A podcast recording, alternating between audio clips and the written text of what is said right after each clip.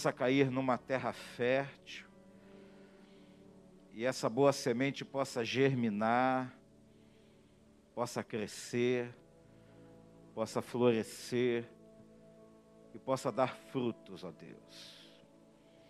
Pai, queremos sujeitar a nossa vida à tua palavra, Senhor. Deus, te peço misericórdia pela minha vida, me ajuda, me orienta. E eu te peço, ó Deus, que o que o salmista quis passar para nós seja entendido. Deus, para a glória do teu nome, Pai. Nós não sabemos nem ao certo o nome do salmista, mas eu sei que se está aqui na tua palavra é porque vem do trono da glória e é alimento para a nossa alma. Fica conosco nessa noite, Senhor. Nós oramos e te agradecemos em nome de Jesus. Amém. Glória a Deus. Salmo 115, versículo 17 e 18 diz assim: Os mortos, os mortos não louvam o Senhor, nem os que descem a região do silêncio. Nós, porém, nós, posso dizer, nós, os vivos, bendiremos o Senhor desde agora e para sempre. Aleluia. Amém? Quem está vivo aí, dá um glória a Deus. Amém. Todo mundo deu glória a Deus? Quem está vivo aí, dá glória a Deus. Não precisa, dar, precisa gritar, não. Pode falar baixinho, glória a Deus. Só para. Lá no, no, INSS, não tem gente que tem que ir lá provar que está vivo? Eu conheço um camarada que tem que ir lá toda hora provar, ó, oh, estou vivo. Ah, irmã ali também? A irmã está morta para os pecados, mas viva em Deus.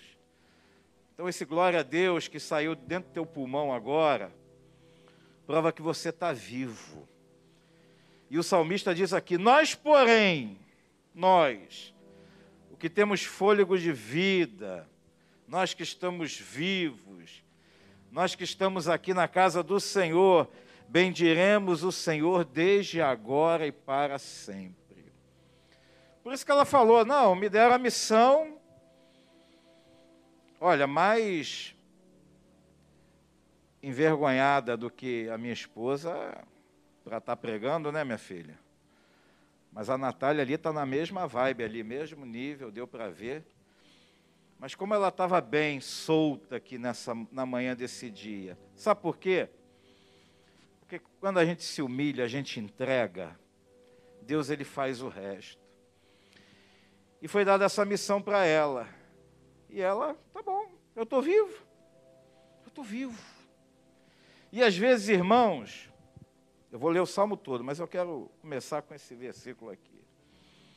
Às vezes, irmãos, nós temos coisas da parte de Deus para fazer, que Ele mesmo fala conosco, para fazer, para ministrar, para pregar, para orar, para visitar, para abraçar, para telefonar, para zapear, para fazer N coisas. E muitas vezes a gente não faz, irmãos. Por um monte de motivos. Mas hoje de manhã, essa palavra chamou a minha atenção. Sabe por quê? Porque ontem eu participei de um sepultamento. Participei de um sepultamento. E a Bíblia diz que é melhor estar na casa do luto do que na casa onde há festa. Parece um contrassenso, né? Você falar isso nos dias de hoje. Todo mundo quer balada, todo mundo quer festa, todo mundo quer isso, todo mundo quer aquilo, alegria e tal. Mas a Bíblia diz que às vezes é melhor estar na casa do luto, porque ali você vê o fim de todas as coisas. E você aplica aquele momento ali para o teu coração, para a tua existência.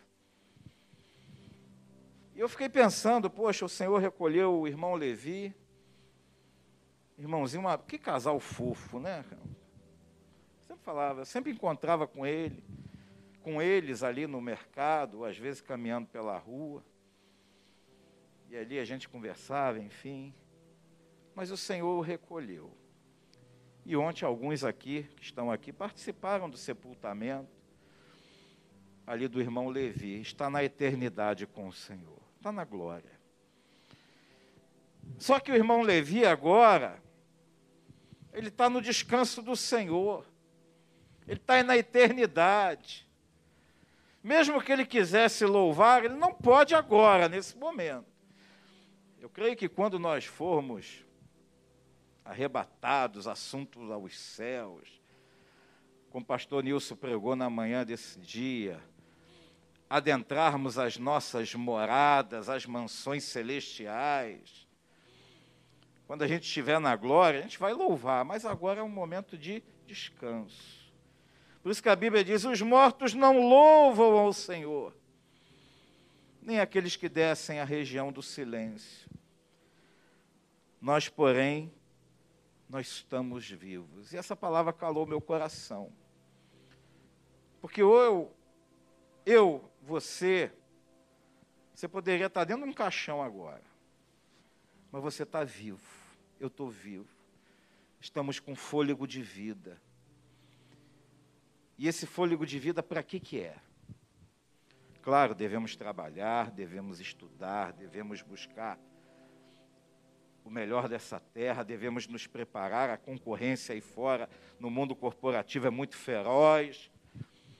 E a gente não quer fazer papel de figurante, nós queremos ser protagonistas, queremos ser os melhores. Mas esse fôlego de vida, principalmente, é para glorificar Deus através de nós. Para que a gente possa glorificar Ele através do nosso trabalho, através da nossa escola, através da nossa vida, através da nossa profissão, tudo que a gente fizer, precisamos glorificar o nome do Senhor.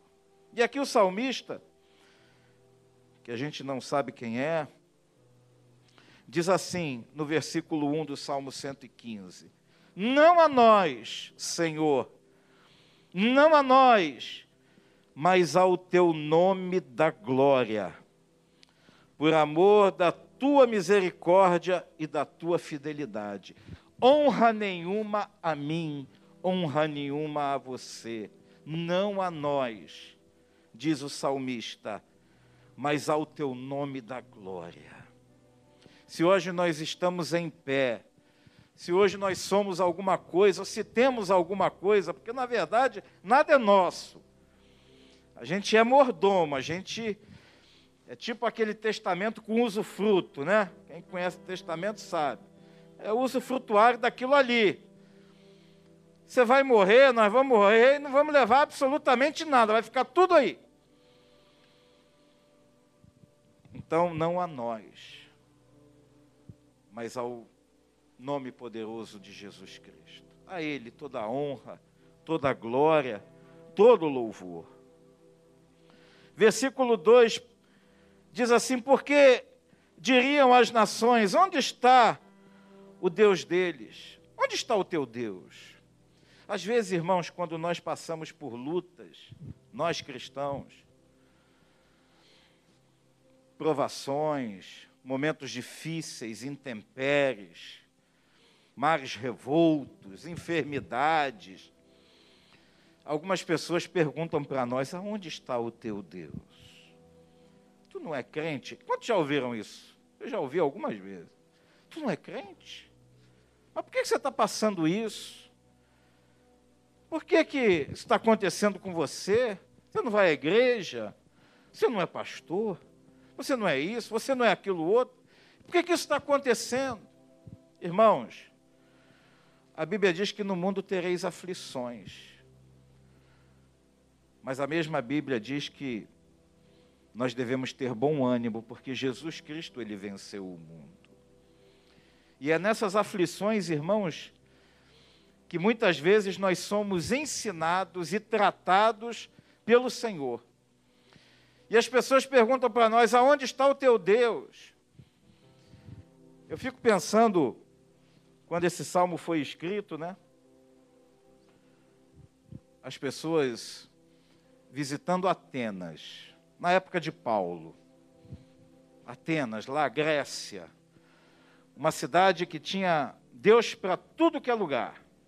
Deus com letra minúscula, ídolos, estátuas. Tinha até um local lá para o Deus desconhecido. Eram tantos deuses. Ali o viajante, ele passava ali, ele não perguntava onde está o teu Deus, porque ele via tantos deuses, tantas estátuas, tantos ídolos. Mas às vezes um viajante entrando em Jerusalém, em um momento de consagração, em um momento de festa, ele não veria ídolos, porque nós adoramos somente ao Senhor, nós não adoramos a imagens de escultura. Eles não viriam absolutamente nada. De repente o cara veio da Grécia direto para Israel, direto para Jerusalém. Ué, mas lá Está cheio de deuses, aqui não tem nada. E de repente ele perguntaria: Onde está o teu Deus? Como a Bíblia diz aqui, né? Versículo 2: Por que diriam as nações: Onde está o Deus deles? Mas ao mesmo tempo que essa pergunta é feita, o salmista ele responde: No céu está o nosso Deus, e tudo faz como lhe agrada. Quando perguntarem aonde está o teu Deus, você pode responder: O meu Deus está no céu. O meu Deus vive. Deus é espírito. Evangelho de João, capítulo 4, versículo 24. Deus é espírito. Importa que os seus adoradores o adorem em espírito e em verdade. Quantos aqui querem adorar ao Senhor em espírito e em verdade? Eu quero. Eu não quero adorar a Deus por aquilo que Ele faz, porque Ele é onipotente. Mas eu quero adorar a Deus por aquilo que Ele é, por quem Ele é. Deus majestoso, todo-poderoso. Deus misericordioso, de graça e que quer o nosso bem. Esse é o nosso Deus. É o Deus que está entronizado nos céus e tudo faz como lhe agrada. Irmãos, às vezes a gente não entende Deus. Deuteronômio 29, 29 diz que as coisas ocultas pertencem a Deus e as descobertas a nós e aos nossos filhos.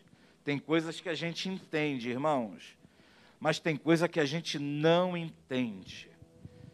Tem coisa que a gente vai entender na glória. Ih, era desse jeito? É, desse jeito.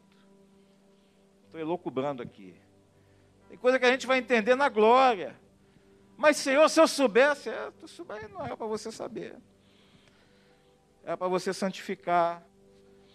Era para você orar, era para você clamar, era para eu tratar contigo. Enfim. Tem coisas que a gente não entende.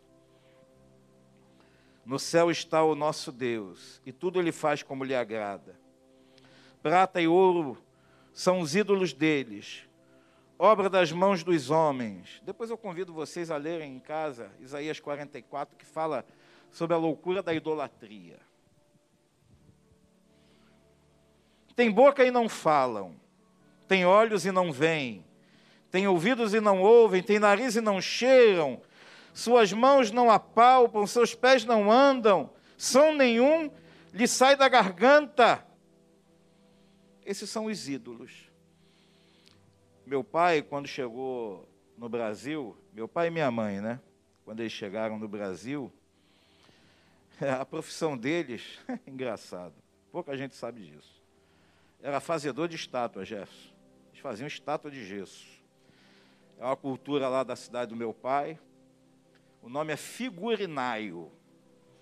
Então eles tinham as estampas de gesso e ali colocava gesso e ali fazia estátua de santos, estátua, enfim, várias estátuas. Meu pai fazia, minha mãe fazia junto com meu pai, meu pai pintava os olhos e tal, não sei o quê. Enquanto eles eram vivos, ainda tinham lá na casa dele as formas e tal, aquela coisa toda. E eu ficava vendo aquilo ali, eu falava, antes de ser cristão, irmãos, eu ficava olhando, caramba. Eu pegava aquilo ali, pegava, olhava, não estou depreciando não, mas eu achava interessante. porque é uma estátua de gesso, leve e tal. Mas o nosso Deus, irmãos, Ele é todo poderoso. Você não precisa pintar o olho dele. Os olhos dele são como chamas de fogo. Você não precisa pintar o cabelo dele, não precisa pintar as vestes, não precisa nada. Você não precisa cuidar dele, é ele que cuida de nós. É ele que cuida. Você não precisa acender uma vela para iluminar. Não, ele é a nossa luz. Você não precisa fazer nada, absolutamente nada.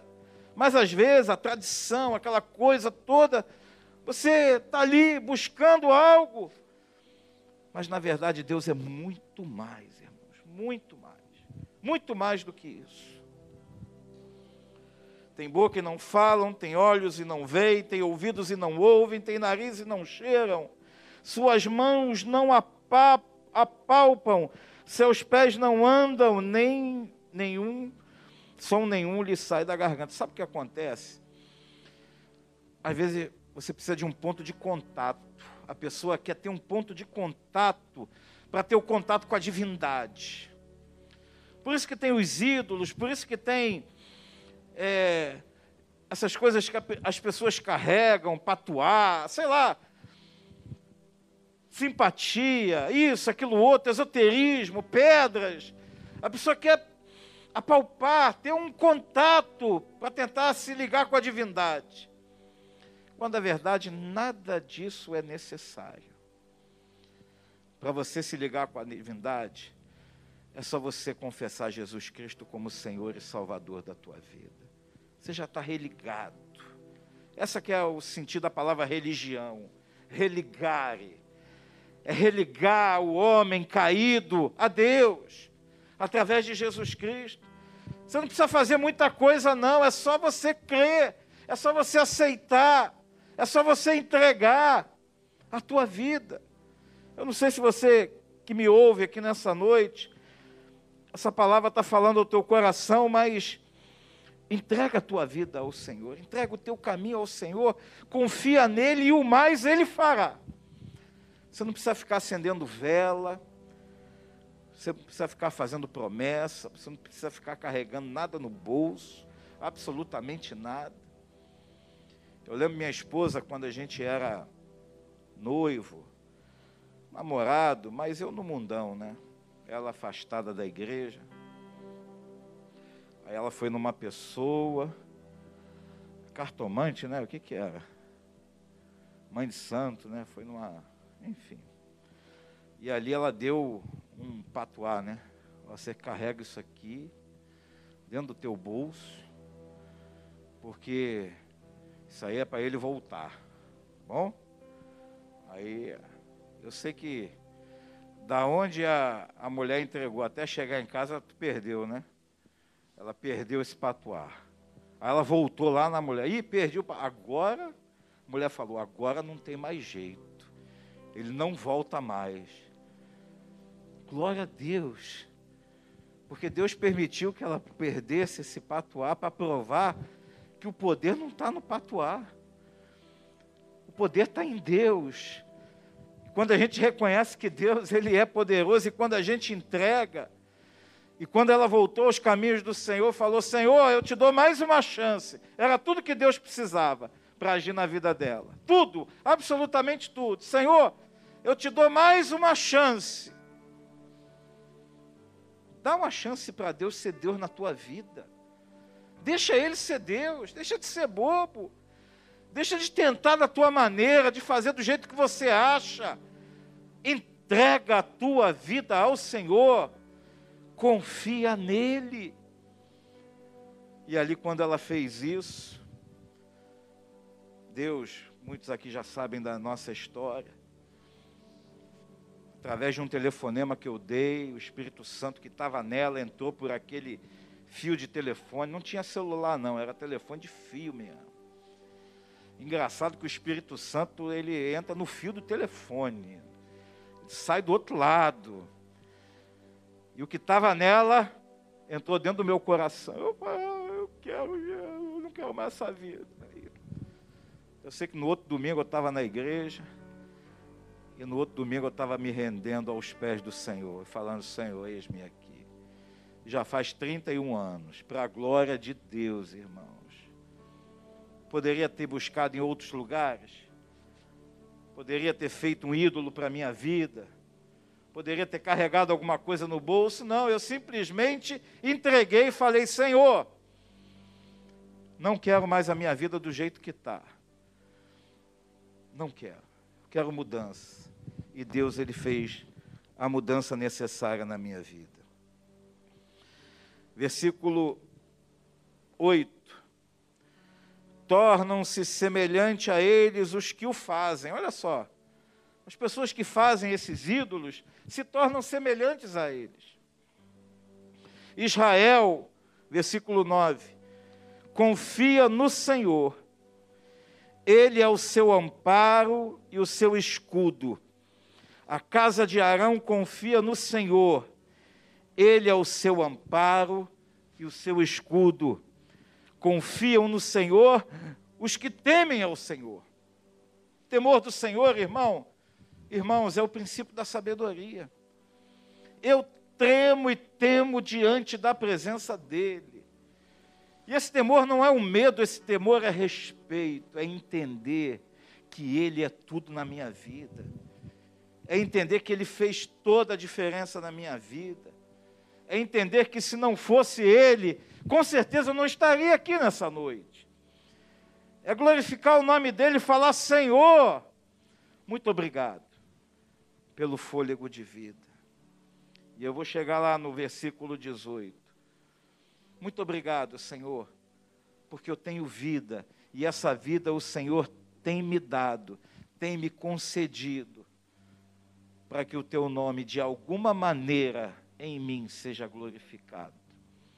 Teu nome, a minha vida reflita a tua glória. Versículo 12: De nós se tem lembrado o Senhor ele nos abençoará. O Senhor jamais nos esquece, irmãos. A Natália leu um versículo que fala: Poderia uma mãe esquecer-se do filho que amamenta? Ainda que isso acontecesse, o Senhor, Ele não se esquece de nós. Ele não se esquece. A tua luta, a tua vida, os teus gigantes, as tuas tempestades estão patentes ao nosso Deus, ele não esquece. E ele tem o controle de todas as coisas, absolutamente todas. Acalme o teu coração nessa noite, porque de nós, versículo 12, se tem lembrado o Senhor, ele nos abençoará. Quantos aqui têm recebido a bênção do Senhor? Eu tenho recebido bênçãos do Senhor diariamente, dioturnamente.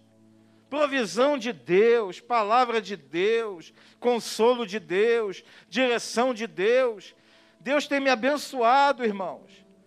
Ah, mas isso não está acontecendo do jeito que deveria. Não, não importa. A bênção de Deus é sobre a minha vida, a bênção de Deus é sobre a tua vida. A bênção de Deus é sobre a vida da igreja. Os teus passos são dirigidos pelo Senhor, os meus passos são dirigidos pelo Senhor. Não importa as circunstâncias, não. O que importa é o amor dele por nós. Abençoará a casa de Israel, abençoará a casa de Arão. Ele abençoa os que temem o Senhor, ele abençoa aos que temem o Senhor, tanto pequenos como grandes. Tem grandes que temem ao Senhor? Tem. Tem ricos, milionários que temem ao Senhor? Tem. Porque a gente fica, né? Não, porque pobrezinho, coitadinho. Não. Reis, Davi, Salomão, que serviram ao Senhor. Nessa nossa terra em que nós vivemos, existem pessoas, não poucas, que são abastadas, que têm recursos e temem ao Senhor. Porque a Bíblia diz pequenos e grandes, tanto pequenos quanto grandes. Se você teme ao Senhor, a bênção dele está sobre a tua vida, está sobre a tua casa, está sobre a tua existência. Eu não quero nada dessa vida, irmão. E tenho falado, não quero nada. O que eu quero é a bênção de Deus sobre a minha vida, sobre a minha casa, sobre a minha família. É isso que eu quero. A bênção dele. Quero a bênção dele. Versículo 14. O Senhor vos aumente bênçãos mais e mais sobre vós e sobre vossos filhos. Sede benditos do Senhor, que fez os céus e a terra. Versículo 16. Os céus são os céus do Senhor, mas a terra deu a ele aos filhos dos homens. Os céus, irmãos, são os céus do Senhor, é dele. É dele. Mas a terra, ele deu para nós, para nós administrarmos da melhor maneira possível, para nós plantarmos boas sementes, para a gente estar tá fazendo bem, para a gente estar tá fazendo a vontade dele, a terra é nossa, irmãos. A terra é nossa, ele deu para nós cuidarmos. Esse corpo que você está, esse tabernáculo aí, ele deu para você cuidar. Porque os céus são os céus do Senhor, aonde ele tem a sua morada, nos céus. Mas a terra ele deu para nós e nós devemos viver nessa terra da melhor maneira possível.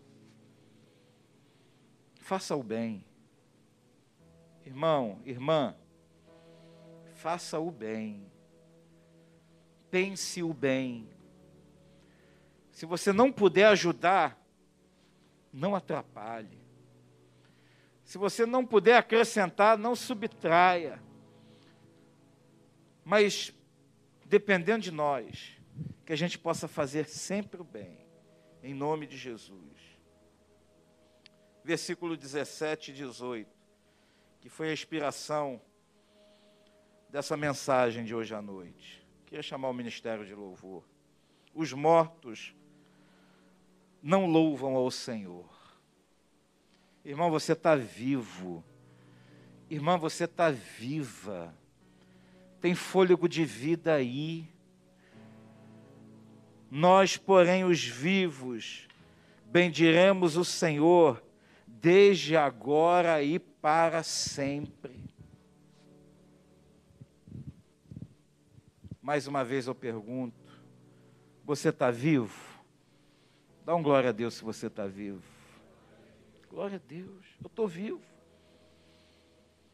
E esse viver que agora tenho na carne, vivo pela fé, por Cristo Jesus que me amou e assim mesmo se entregou por mim. Essa vida que você tem é Deus que dá. Irmãos, a vida é igual um fôlego. Hoje tem, amanhã não tem. Hoje está, amanhã não está. É vida. Isso aqui é muito, muito volátil. Isso aqui, corpo. Basta um, sabe? Então, enquanto você está vivo, faça o bem, trabalhe para Jesus. Enquanto você está vivo, perdoe. Ontem eu falei lá no sepultamento, não sei quantos ouviram, eu sempre falo, a mesma historinha, sempre falo. Sepultamento é lugar de perdão, liberar perdão. Não tinha nada contra o irmão Levi, nada, absolutamente nada. E eu creio que ele não tinha nada contra mim também. Mas se eu tivesse que pedir perdão, Evelyn, para o irmão Levi, ontem já não dava mais tempo, porque o Senhor o recolheu. Se eu tivesse que pedir perdão para mim também, não ia mais dar tempo, porque o Senhor o recolheu. Não ia dar mais para interagir. Não ia dar mais para liberar perdão e perdoar. E pedir perdão não ia dar mais tempo. Então tu está vivo, ainda há tempo de você perdoar. Ainda há tempo de você pedir perdão. Ainda há tempo de fazer coisa boa nessa terra. Ainda há tempo. Porque nós, os vivos, bendiremos o Senhor desde agora e para sempre. Feche teus olhos.